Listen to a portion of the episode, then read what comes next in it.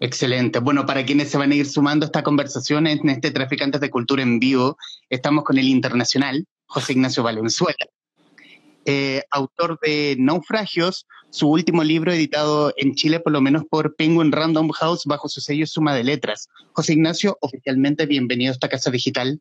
Muchas gracias por, por haber aceptado esta invitación. Muchísimas gracias a ti por la invitación. Estoy feliz de estar aquí y de hablar de este nuevo libro que también lo tengo aquí, mira. Es un, es un libro, es un libro fascinante, es un libro entretenido, eh, tiene toques poéticos, me gusta, porque tiene esta cosa rara de que no, no se mezcla mucho como la narrativa y la poesía, y esto tiene mucho de eso, y vamos a desmenuzar el, el libro en todo caso.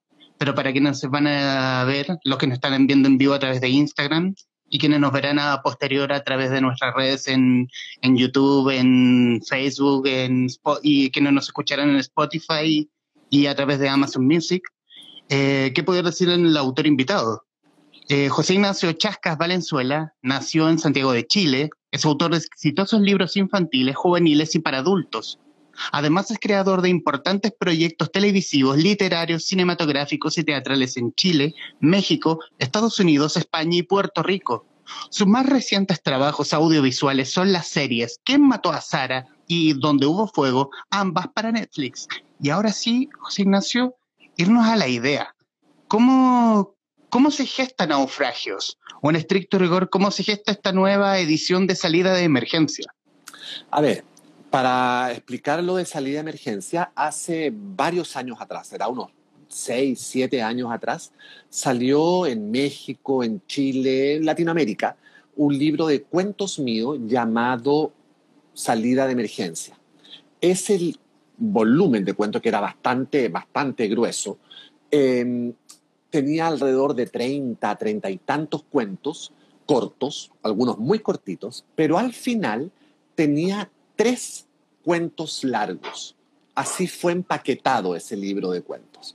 Yo siempre pensé que esos cuentos finales de salida de emergencia no eran cuentos, eran realmente novelitas, porque además yo las había escrito siguiendo un poco el influjo que había causado en mí un libro de José Donoso llamado tres novelitas burguesas, que siempre me gustó mucho y que yo leí en la universidad, donde había efectivamente dentro de este libro llamado Tres novelitas burguesas, había tres novelitas cortas, nouvelle, como también las llaman, eh, de temas muy distintos, pero con un hilo conductor en común, que eran estas vidas burguesas, estas vidas como acomodadas, un poco falsas, detrás de las cuales se escondían un montón de dobles estándares, por decirlo de alguna manera.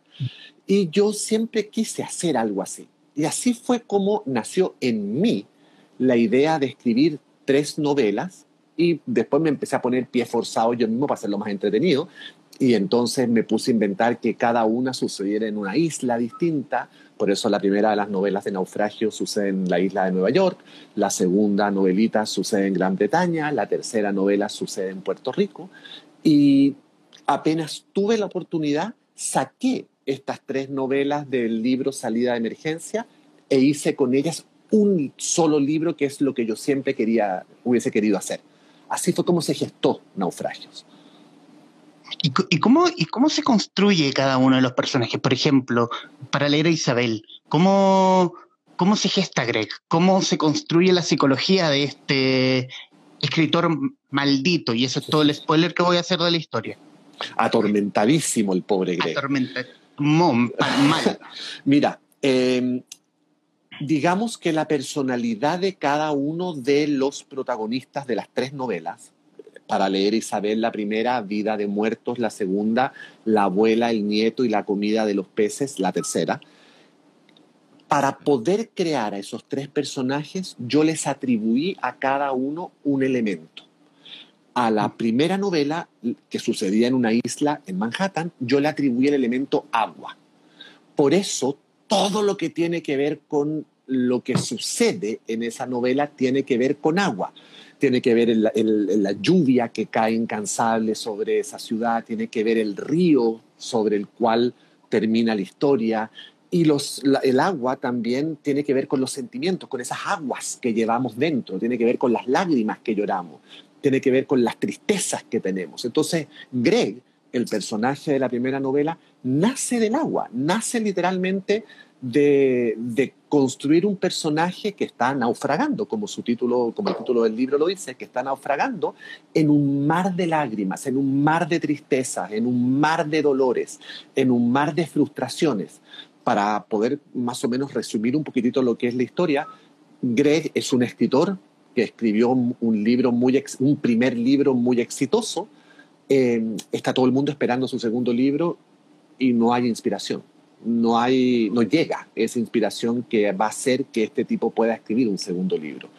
Em, conoce a una mujer, esta mujer de alguna manera lo inspira y en este arrebato erótico romántico que Greg tiene con ella, se pierde y empieza a tratar de vivir aquello que quiere escribir para poder entonces encontrar esta inspiración que le ha sido esquiva. Lo que pasa es que las cosas no van a salir como él pensaba. Hay momentos de esa primera historia que me rememoran a la novela que hiciste sobre la fotógrafa Tina Modotti, eh, donde el protagonista del libro tiene como esos flachazos encuentros con, esta italiana. Y, hay, y hay mucho de eso en la primera historia. A mí en lo personal me encanta, me encanta navegar como escritor esa frontera entre la realidad y la fantasía. Me encanta que los personajes se enajenen, a lo mejor porque yo me paso todo el día, Humberto, en eso, me paso todo el día pensando en gente que no existe, me paso todo el día inventando situaciones que no existen, me paso inventando finales, inicios, conflictos, muertes, nacimientos que no existen. Entonces, tal vez me gusta llevar las cosas más al límite. Yo tengo muy claro que es verdad y que es mentira, pero me gusta llevar las cosas al límite con los personajes muchas veces y enfrentarlos a que esas imaginaciones desbordadas, esos conflictos que tienen adentro de la cabeza, salten de adentro de la cabeza hacia la afuera y se empieza a confundir y que el lector de pronto no tenga muy claro qué está leyendo, si está leyendo algo que de verdad está sucediendo o está leyendo algo que está en la mente del personaje que está leyendo. Y, en la creación de historias, eh, más en el tema, voy a ponerle editorial, eh, pensar en historias como estas, eh, uno, uno como escritor, tú como escritor, ¿tú lo tienes definido que van a ser novelas o novelitas o cuentos? ¿O esto pudo perfectamente haber sido una producción para un canal de televisión o para un servicio de streaming? ¿O ¿Cómo se gesta eso? ¿O simplemente se da? Esa es una pregunta súper interesante eh, porque en general te diría yo que muchas veces me ha tocado meter las patas. O sea, empiezo a escribir algo que yo pienso que va a ser una novela y termina convertir una telenovela. O viceversa. Yo hace muchos años atrás, el año 99, por ahí, eh, empecé a escribir una telenovela para Chile, para Canal 13, de hecho, y esa telenovela se llamaba eh, Mal Amor, y esa telenovela contaba la historia de un pueblo en la Patagonia, bla, bla, bla, bla, y me puse a escribir y cuando llevaba dos capítulos no, no, no podía seguir avanzando hasta que me di cuenta que en el fondo había metido la pata y estaba escribiendo un tema en un formato que no correspondía. Me di cuenta que eso no era una telenovela, era un libro. Y suspendí todo eso, dejé esos capítulos a un lado y empecé a escribirlos como capítulos literarios. En el caso particular de Naufragio y de las novelitas que lo componen, las tres novelitas que componen este libro, yo sabía que iban a ser novelitas, porque me lo puse como pie forzado. Tal como te contaba antes, yo quería de alguna manera emular ese libro de José Donoso, tres novelitas burguesas, así que yo me senté a escribir tres novelitas. Eso, eso digamos, no hubo, en, eh, no hubo equívoco a la hora de comenzar a escribir este libro. Lo que no sabía muy bien era cómo iban a terminar siendo construidas, no tenía muy claro qué iba a pasar en cada una, eso lo fui descubriendo a medida que las iba escribiendo. Pero yo sabía que por ejercicio y disciplina y pie forzado, yo sabía que iba a escribir tres novelitas.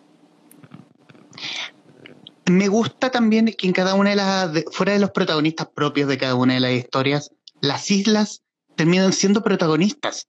Porque uno nota en la primera historia que es como la decadencia de Nueva York y, otro como, y, en el segundo como es Inglaterra, es como, se nota como frío, eh, lo, muy circunspecto. Y el otro es Puerto Rico, que ahí tiene sabor, tiene fuego. Bueno, por algo es el elemento fuego. Exactamente. Y, por algo es Puerto Rico. Exactamente. Yo hazte cuenta que esas tres novelas, estas tres novelitas fueron escritas por tres escritores distintos. Yo, yo fui muy distinto mientras estaba escribiendo cada una y me tomé bastante tiempo entre una y otra. Eh, pasaron un par de años entre que empecé la primera y terminé la tercera. Eh, y efectivamente, en la primera novela el escritor era un escritor que miraba hacia adentro, era un escritor que de alguna manera se tocaba las propias heridas y hazte cuenta que usaba su propia sangre como la tinta para escribir esa historia.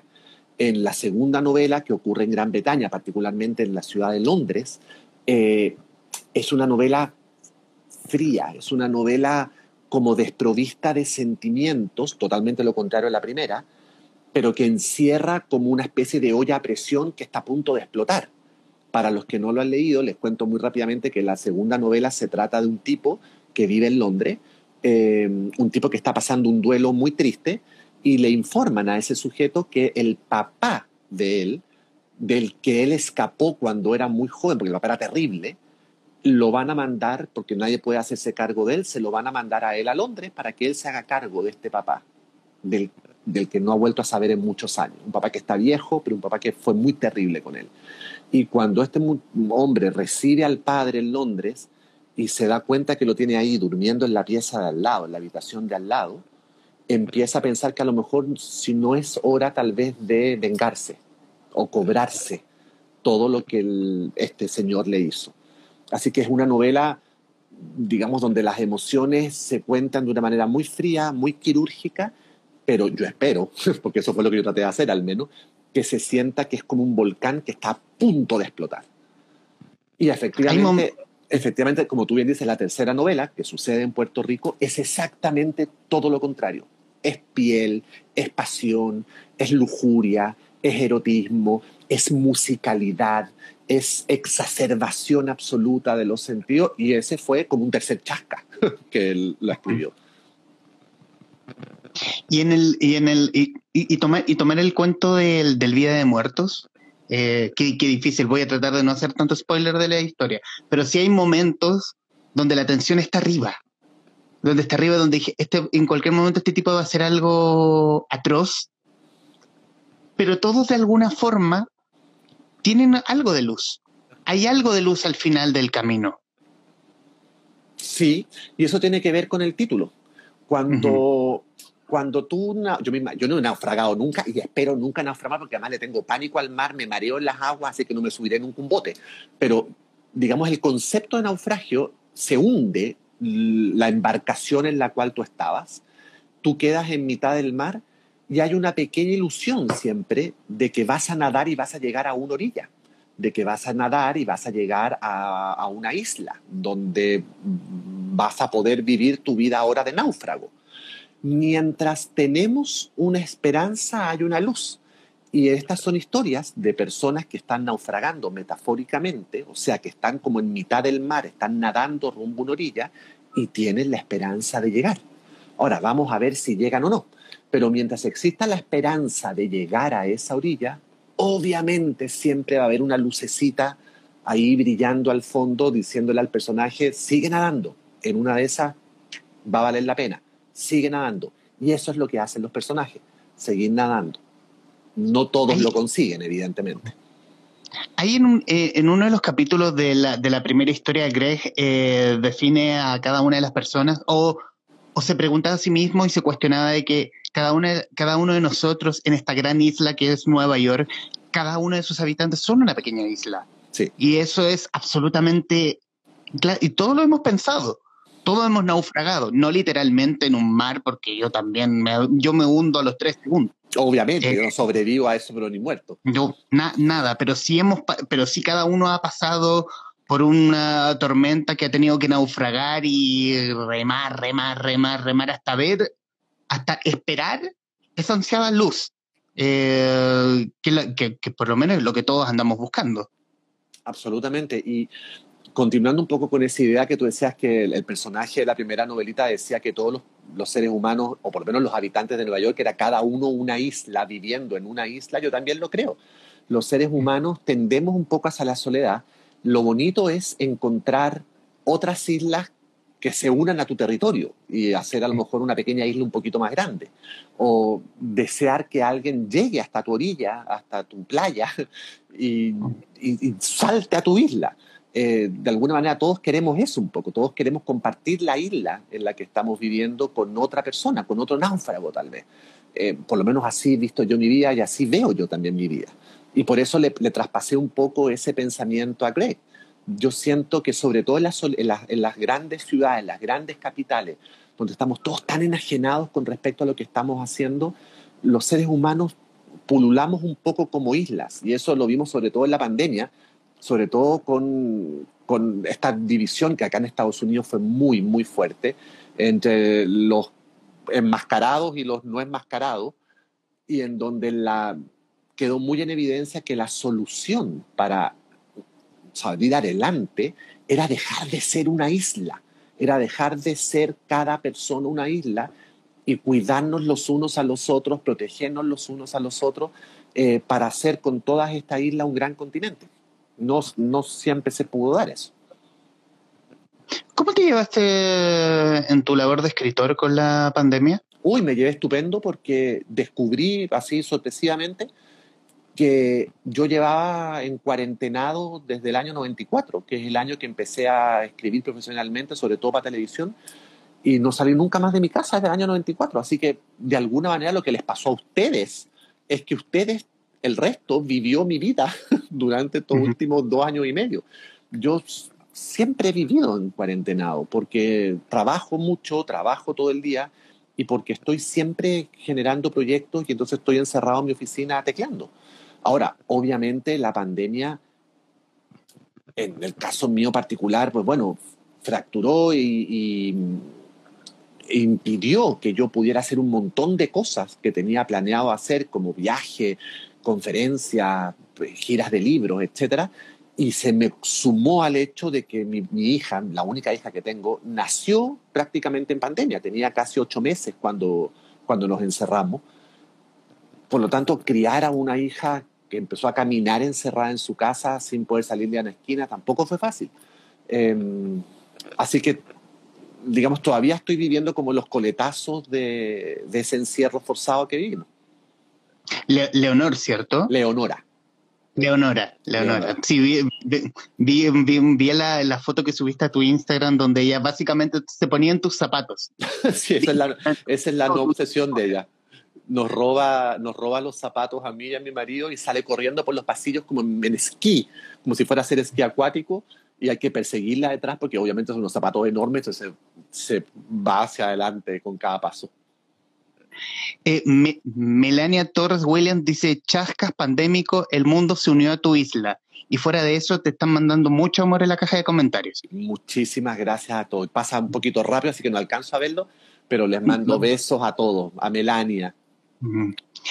Y en el, en el punto ah, me, gusta, quiero volver al tema de la isla de cada uno. Yo, yo ocupaba mucho, no sé, que le, eh, lo oía el término de que eh, el tema de buscar la patria, no la patria, la bandera, la que eh, enarbolan los, los, ultraderechistas con el derecho a discriminar, los más llamados patriotas para discriminar, no, que es la patria que, es uno, que lo, lo, retrataste también, uno como isla quiere anexarse a otra isla, buscar su patria, buscar su, su lugar en el mundo, su lugar común, buscar la luz en el fondo. Sí, sí, yo tengo un tema con ese, con específicamente ese punto, Tal vez tiene que ver con el hecho de que llevo más años viviendo fuera de Chile que en Chile. Entonces tengo un tema como con la identidad. Em, yo me acuerdo cuando llevaba muchos años viviendo en México, obviamente en México yo no era mexicano, no hablaba como mexicano por más que usara palabras mexicano, bastaba que abriera la boca para que los mexicanos se dieran cuenta que yo no era mexicano. Y entonces yo siempre estaba de alguna manera como justificando por qué no estaba en mi propio país, eh, tenía que cada tanto renovar una visa, o sea, por lo tanto tenía que estar demostrando que yo estaba en el país legalmente, haciendo lo que estaba haciendo. Es, todo un trabajo ser extranjero en otro país, es como un trabajo. Entonces me acuerdo que estaba agotado de ese tema y decidí ir a Chile para ser chileno un rato, como para jugar de local un rato. Y me acuerdo que estaba en el aeropuerto entrando a Chile y el agente de la PDI, el, oficial de migración en la puerta del aeropuerto, me, me pidió los papeles, me empezó a preguntar, eh, empezó a hablar con él y me dice, ay, ¿usted de dónde es? Yo le digo, soy chileno. Oh, no habla como chileno. Porque claro, me di cuenta en ese momento que tenía como un tonito mexicano de tantos años de vivir en México. Y entonces me di cuenta con horror que, bueno, era como de dónde soy entonces. Entonces yo en ese momento decidí, decidí que la patria iban a ser mis zapatos. Y así lo, lo estipulé. Dije, la patria son mis zapatos, o sea, el pedazo de tierra que yo esté pisando. Punto. Esa es la patria, esa es mi patria y voy a ser feliz en esa patria y voy a quedarme en esa patria y si esa patria no me gusta, me voy a cambiar de patria y voy a irme a otra patria y voy a buscar una patria mejor, etc. Y de esa manera pude un poco como sobrevivir esa situación de ni aquí ni de allá, que me sigue, por supuesto, acompañando hasta el día de hoy. Porque después de México me fui a vivir a Nueva York, después de Nueva York, ya era menos, por supuesto, local, después de eso me fui a Puerto Rico, y bastaba ver cómo muevo las caderas, o sea, cómo no muevo las caderas para darse cuenta que no era puertorriqueño por donde se mirara.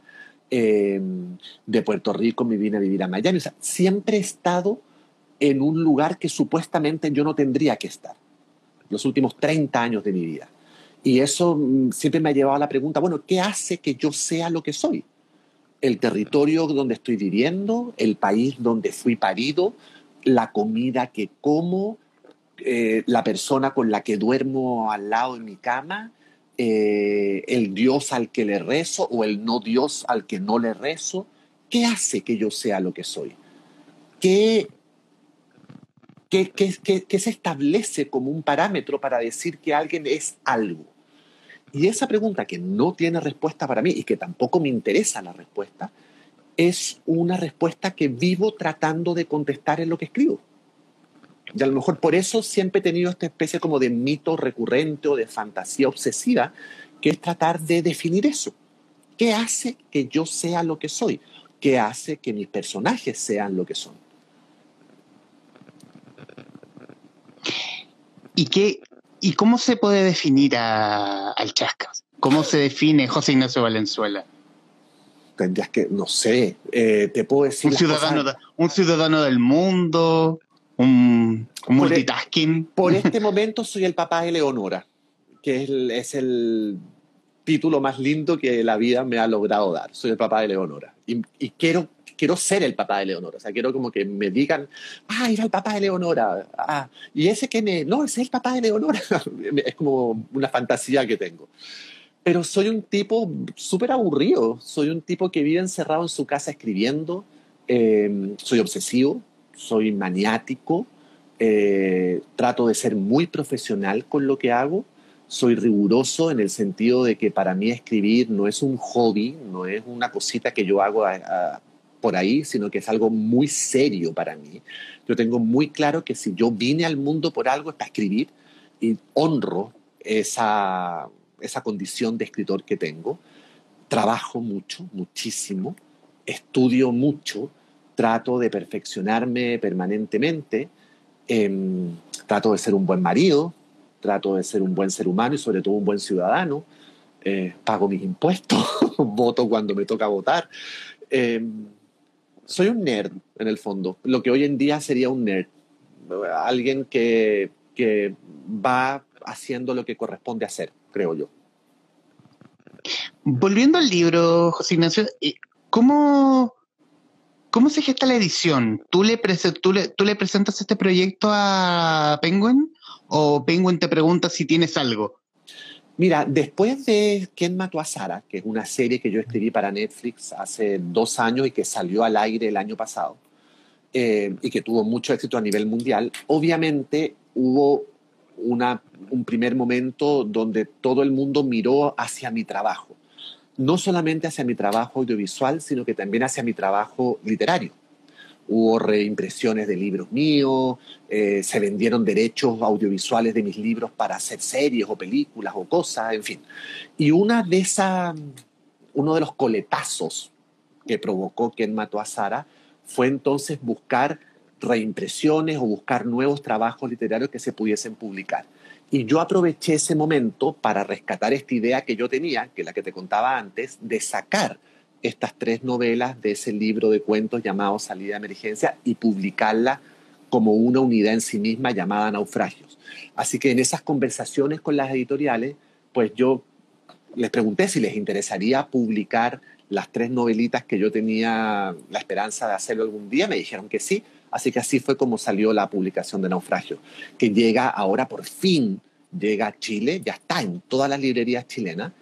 En unas semanas más ya llega a las librerías mexicanas y en un par de meses más llega a librerías aquí en Estados Unidos. Entonces ya con eso, de ahí se distribuye también a otros países de Latinoamérica. Así que tendremos un naufragio latinoamericano.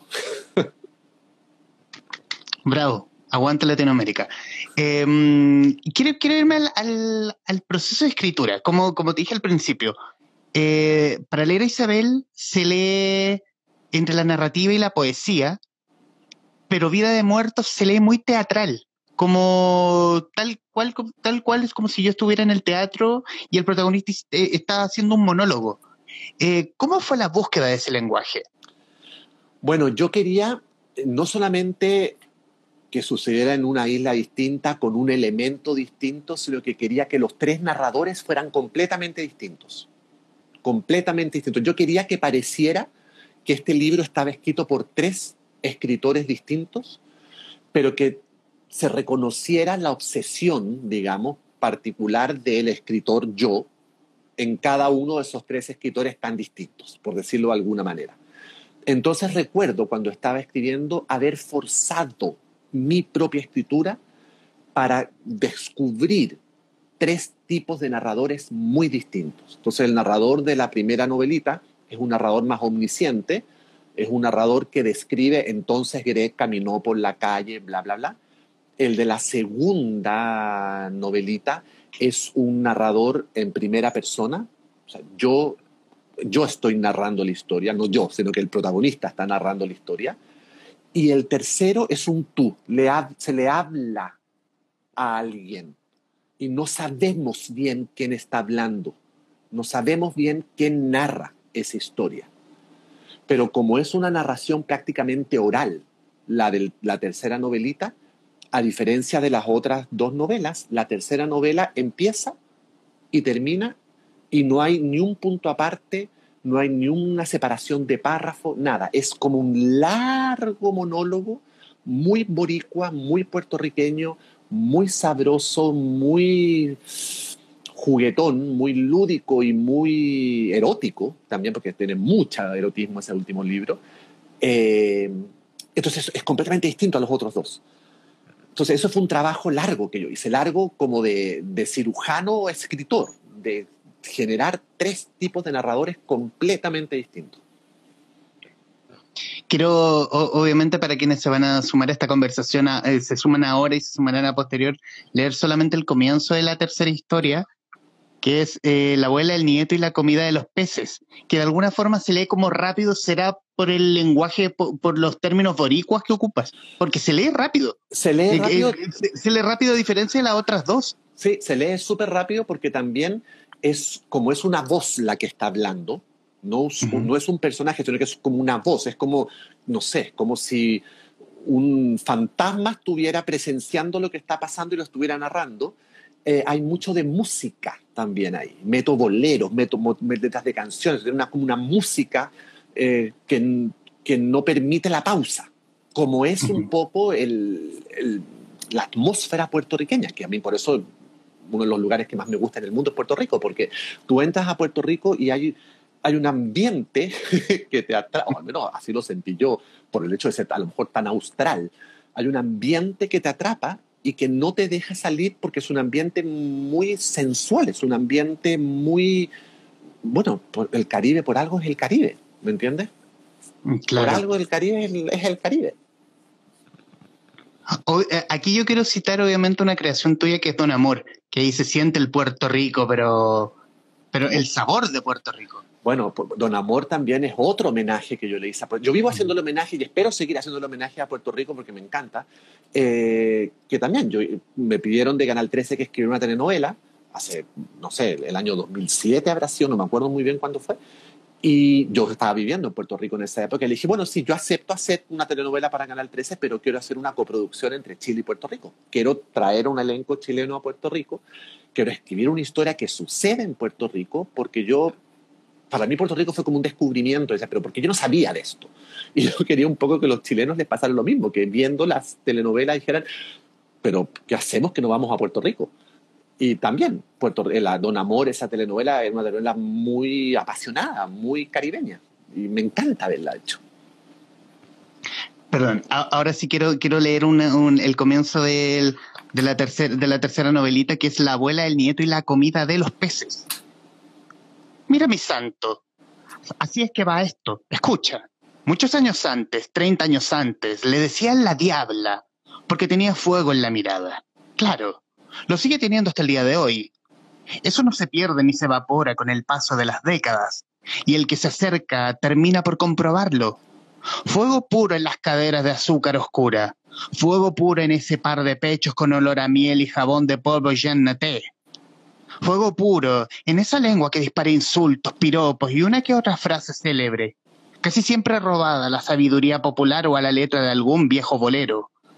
Por eso cuando su nieto, el único nieto que tiene, ese nieto que ella vela como a su vida misma, le anunció que se había enamorado de una mujer llamada Yamila Ortiz Ramírez, que era cajera del Banco Popular y que tenía seis años más que él, ella dejó el rolo sobre el tocador de su cuarto, sin importarle el pelo alisado, con químicos le cayera tieso sobre el ojo, porque no era tiempo de bellezas personales ni de egoísmos familiares.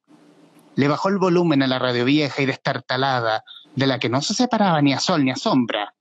Al cuarto de Tula le, le cogió candela, se quedó dormida y no apagó la vela, y sentenció sin mirar a la Meg, que se retorcía las manos en espera de un buen consejo, un ay nene, májale un pelo que crica, que una yunta de bueyes. Ten cuidado. Y mira que te lo digo, yo, yo que sé de eso. Y la Meg se ofendió. Abuela, Tú no puedes decir cosas que dirían las otras abuelas, pero no. La abuela Caruca no dice las mismas cosas que las otras viejas, porque ella no se parece a nadie. No le cuenta ni al confesor de la iglesia su edad, pero la menor provocación se instala en algún balcón, propio o ajeno, eso da lo mismo. Se acomoda el escote para que no se le abochorne con el calor de la tarde y deja escapar la misma rutina de recuerdos que solo en la calle ya conocen, pero que nadie nunca se ha atrevido a interrumpir. Y hasta ahí me quedo. es un gran comienzo. Bueno, es, un gran, es, un, gran comienzo y un gran homenaje a Puerto Rico en el fondo. Bueno, gracias, porque era un poco la idea. Y a través de esa abuela quería contar todas esas mujeronas maravillosas que tiene Puerto Rico, eh, de las que yo caí enamorado desde que llegué. Entonces, esta abuela Caruca de alguna manera representa a todas esas abuelas, que son abuelas, madres, mejores amigas, la confidente, en fin, la, voz de la calle. No voy a decir mucho más porque tampoco quiero echar a perder sorpresas si es que alguien decide leer el libro. Pero ahí está, ahí está esa abuela Caruca llena de fuego en esa isla de Puerto Rico. Dicen, tremendo comienzo, quiero el libro ya. Javi Jacinta. Y, y, Melania Torres nuevamente, esa abuela es amiga de Petunia. Petunia es la, la, abuela de mi abuela la loca. Sí, claro. Son, muy parecidas en distintos tonos, pero son muy mm. parecidas. Bueno, para Javi Jacinta, creo que me dijiste, eh, ¿Sí? si, si, estás en Chile, el libro ya está en todas las librerías. Eh, Lo puedes también conseguir online eh, si no lo quieres comprar en papel. Eh, a pesar de que en papel los libros tienen un olor que es tan importante leer, y oler, encuentro yo, pero también se puede descargar como ebook. Así que está en todas partes ya. Y en, y en el punto que toca Melania Torres, eh, del escritor de historias infantiles, de historias adultas, del creador de grandes superproducciones de, mm, para de, de, telenovelas, o el creador de series como Ken mató a Sara, ¿dónde ¿Dónde habita el lugar, el, lugar cómodo de José Ignacio Valenzuela? Yo no tengo lugar cómodo, Humberto. Al revés, yo huyo de la comodidad. Le huyo como quien huye de la mala suerte. porque yo tengo una teoría muy particular que los que me conocen me han escuchado decir esto muchísimas veces. Yo siento que la comodidad se parece muchísimo a la mediocridad, suenan hasta parecidas. Cuando tú te instalas en una zona de confort, te arranas, te como que pierdes el brillo, eh, porque estás cómodo. Uno cuando está cómodo no se levanta, uno cuando está cómodo no se mueve, uno cuando está cómodo, con suerte estira la mano para agarrar el control remoto de la tele, pero es lo, que, es lo único que hace. Entonces yo siento que cuando un escritor llega a una zona de confort, empieza a copiarse a sí mismo, empieza a trabajar desde el piloto automático. Y eso es algo a lo que yo le tengo pánico, pánico. Yo no quiero hacer eso, no quiero nunca eh, funcionar desde el piloto automático. Entonces yo por eso salto de literatura infantil a literatura erótica, de literatura erótica a melodrama, de melodrama a suspenso, de suspenso a comedia y de telenovela a obra de teatro, de obra de teatro a serie de Netflix, de Netflix a telenovela, de telenovela a libro. Voy saltando formatos y géneros para no repetirme nunca. Eso lo hago a propósito. Yo tengo como regla que si hago algo, por ejemplo, hago una telenovela, lo siguiente que voy a hacer no es una telenovela, no va a ser nunca lo mismo. Voy a hacer otra cosa, voy a hacer un libro, voy a hacer otra cosa. Y si hice una comedia, lo siguiente que voy a hacer es un drama, absolutamente. Y después voy a hacer un melodrama y después voy a hacer un thriller, porque le tengo pánico a la comodidad. Siento que tal vez por eso también me he cambiado tanto de país, porque voy de, países, porque voy un poco de país en país, porque cuando me empiezo a sentir cómodo en el país, cuando empiezo a sentirme que ya lo domino, que lo conozco, que no representa ningún desafío, me da pánico entonces quedarme demasiado cómodo en ese país. Y entonces agarro mis cosas y me voy. ¿Cuánto tiempo llevas en, fuera de Chile? Entre Estados Unidos, eh, México, Puerto Rico. Me fui el año 95. No sé, cómo se ve? No sé sumar, así que no sé cuánto es, pero son casi 30 años o más, no sé. Más o menos. Como 25, sí, más o menos 25, 30 años. ¿Y cómo se ve Chile desde Estados Unidos? Agitado. muy agitado. Y, pero yo con mucha esperanza y con mucha ilusión también. Eh, y estoy muy pendiente de Chile. A mí me encanta Chile. Me encanta, me encanta, me encanta, me encanta Chile. Me encanta ser chileno. Me, me, digamos que siempre me ha gustado las herramientas que me dio Chile. Tengo la sensación que las herramientas que me dio Chile como ciudadano, como chileno, como ser humano, me han permitido desenvolverme y moverme en otros países. A diferencia de lo que mucha gente pueda pensar, yo encuentro que Chile te da herramientas como para salir al mundo. Em, estoy muy pendiente de todo lo que está pasando, estoy muy pendiente del, nuevo gobierno, estoy muy pendiente de la convención constitucional, estoy muy pendiente de, de las nuevas leyes, estoy pendiente de todo lo que pasa. Creo, creo que estoy bastante al día de lo que pasa en Chile. Y en, y en ese punto, eh, como creador, como un tipo metido en la industria de la escritura, tanto libros como guiones, eh, en la época que, que estabas en Chile haciendo, escribiendo teleseries donde había una industria, habían canales de televisión haciendo teleseries todo el tiempo. Hoy eso desapareció y eso ya siempre ahora lo tiene como ahora, ahora está concentrado en un solo canal, que en el fondo que es el que le ha ido bien económicamente.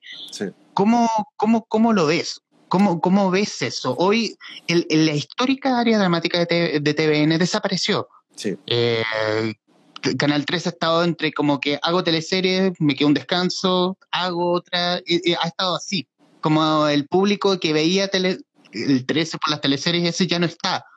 ¿Cómo, ¿Cómo lo ves tú hoy? Eso yo lo veo con una tristeza enorme, pero enorme, enorme. Me parece tristísimo todo lo que está pasando en Chile con respecto a las telenovelas. Y me parece tristísimo por muchas razones. La primera, por los creadores, evidentemente. En Chile hay directores magníficos.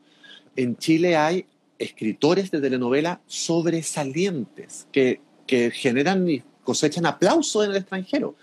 Eh, que han generado guiones espléndidos y absolutamente inolvidables y absolutamente eh, reconocibles en el mundo entero. Hay actores prodigiosos haciendo telenovelas. Eh, a mí me da mucha pena eso, muchísima, muchísima pena, muchísima. Y siempre he sido muy crítico con eso que está pasando. Yo mismo no hago telenovelas para Chile hace más de 10 años. La última que hice fue Dama y Obrero, que si no me equivoco fue el año 2011, 2012 creo. Más, o, eh, menos. Que no, no, no, me acuerdo mucho, pero por ahí.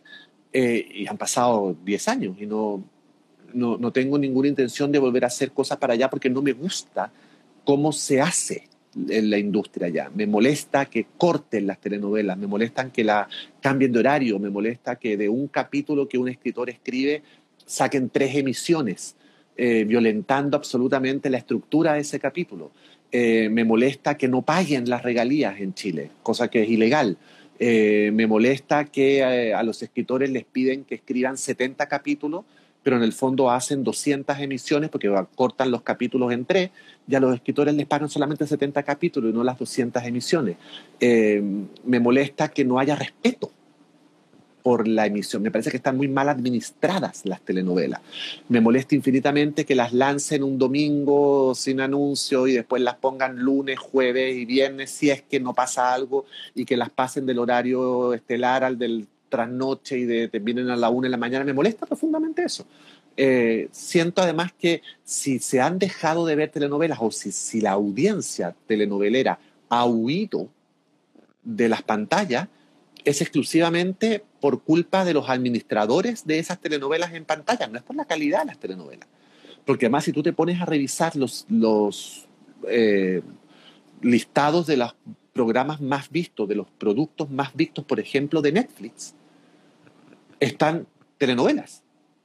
Está Betty la Fea, está Café con aroma de mujeres, eh, eh, Pasión de Gavilanes, en toda Latinoamérica. A la gente le encanta ver telenovelas, le encanta ver telenovelas. Lo que pasa es que ¿cómo puedes seguir una telenovela si te la cambian de horario todo el tiempo? ¿Cómo puedes seguir una telenovela si no sabes si la van a dar siquiera? Pero yo me acuerdo que hace años atrás fui a Chile y estaban estrenando en TVN una telenovela que se llamaba La Poseída, como nocturna, y estaban estrenando una telenovela diurna que se llamaba Matriarcas. Me acuerdo perfecto, porque además los dos creadores de esos dos productos son muy amigos míos. Y entonces llevaban tres días al aire cada una. Y yo me senté para verlas y nunca pude verlas. Porque cuando se suponía que era la hora que daban una, no la dieron porque creo que hubo fútbol, después entonces la de la noche la movieron por no sé qué cosa, entonces dije, bueno, al día siguiente déjame verla entonces ahora al mismo horario, entonces cuando ya la vi ya la habían dado, eh, llegué tarde porque no, no, hay un horario para las telenovelas, es después de, y eso puede significar a las 7, 7.45, eh, 8.10. Entonces, ¿cómo tú le puedes pedir a la audiencia hacer un contrato para que te vea todos los días? Si tú no respetas ese contrato. O sea, a mí eso me molesta muchísimo lo que está pasando en Chile. Me molesta profundamente. O sea, el, tema del hábito en el fondo. A ver, si hoy en día tenemos plataformas en las que tú eliges cuándo y dónde ver el contenido que tú quieres, porque si yo pongo Netflix, pongo Hulu, pongo Amazon, eh, pongo HBO Max, yo decido a qué hora veo y cuándo veo y cuánto veo. Entonces, si tengo esa facilidad en el streaming, la televisión abierta debiera ser más fija y rutinaria que nunca. O sea, si tú me prometes que todos los días a las ocho y cuarto va a empezar mi capítulo y de eso lo haces un hábito, pues muy probablemente, si me gusta lo que tú me estás mostrando, yo voy a estar ahí todos los días a las ocho y cuarto. Pero no puede ser un día a las ocho y cuarto, al día siguiente a las ocho y media, después a las ocho cuarenta y cinco, después a las ocho, y después no ponerlo porque ese día hubo fútbol o no sé qué cosa, o porque como son los viernes, pues no damos la telenovela. No, no, la telenovela es un contrato que tú haces con la audiencia. Y ese contrato se, se, respeta. Si no, tú le estás faltando el respeto a la audiencia. ¿Y por qué voy a querer yo perder mi tiempo parado frente a una pantalla que me está faltando el respeto? Entonces, ¿tú crees que hoy los, grandes productos dramáticos, sean telenovelas, sean series, eh, el paso obvio es, tengo que meterla en Netflix? Tengo que meterle en Amazon. No necesariamente, no necesariamente, no necesariamente. Ahí tienes tu amiga que sigue haciendo telenovela y le sigue yendo estupendo. Eh, no necesariamente, yo creo que hay públicos para todo. La, la, digamos, la, la ventaja del streaming es que permite segmentar la segmentación. O sea, tú puedes hacer productos súper específicos porque no necesitas llegar a grandes audiencias como antes. Cuando yo empecé a escribir telenovela, había una tele por familia Entonces a mí me pedían que la telenovela que yo escribiera le gustara a los abuelos, a los hijos y a los nietos. Pero hoy en día no es necesario. El streaming tú te permite hacer telenovelas para los abuelos, punto. O series para los abuelos, te permite hacer series para mujeres, te permite hacer series para solteros, te permite hacer, ¿me entiendes? Te permite segmentar mucho tu audiencia. Pero la televisión abierta ofrece otras cosas, ofrece una cosa mucho más amable, una cosa mucho más abierta, que no tiene por qué desaparecer con lo otro. Es cosa ver lo que pasa en otros países. En México se siguen haciendo telenovelas, en Perú se siguen haciendo telenovelas, en Argentina, en Brasil, en Colombia, y compiten perfectamente con el streaming. Lo que pasa es que esos territorios, esos mercados, honran a sus telenovelas, las, las cuidan en pantalla y no les faltan el respeto como lo hacen en Chile. Y dándole, dándole la vuelta al producto dramático, hablar de las sensaciones de quién mató a Sara eh, como creador.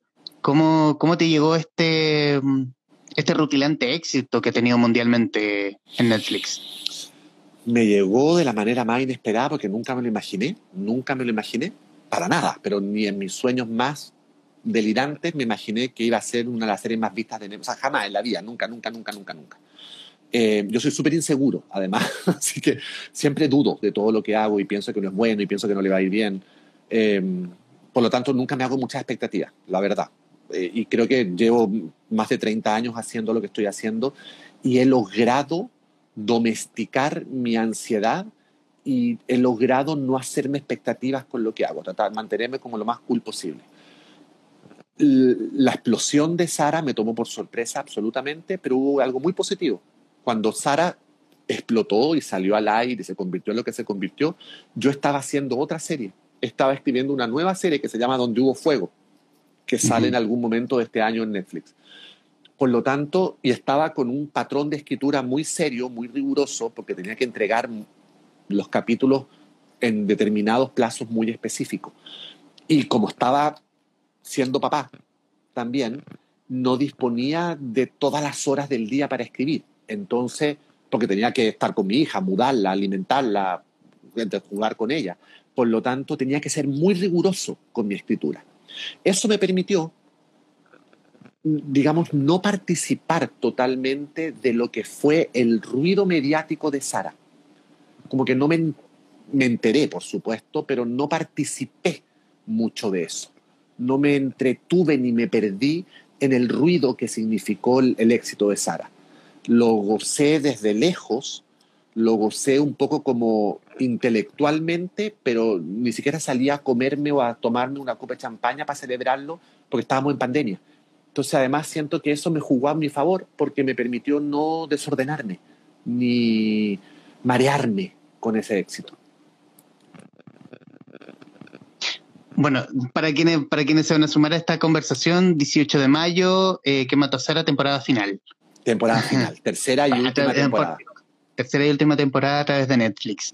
Eh, José Ignacio, eh, bueno, en los minutos que nos quedan de esta conversación, agradecerte la disposición a conversar. Hemos hablado de todo en todo caso, siempre, pero la, excusa siempre fue conversar sobre eh, un buen libro, un buen libro entrañable, bonito, poético, apasionado, frío. Es un libro que tiene, tiene de todo y que lo hace un libro encantador eh, en todo caso, eh, que, es Naufragios y que obviamente si estás en Chile puedes adquirir tu ejemplar físico en tu librería favorita y digital o, eh, o, ir por el por el ebook también.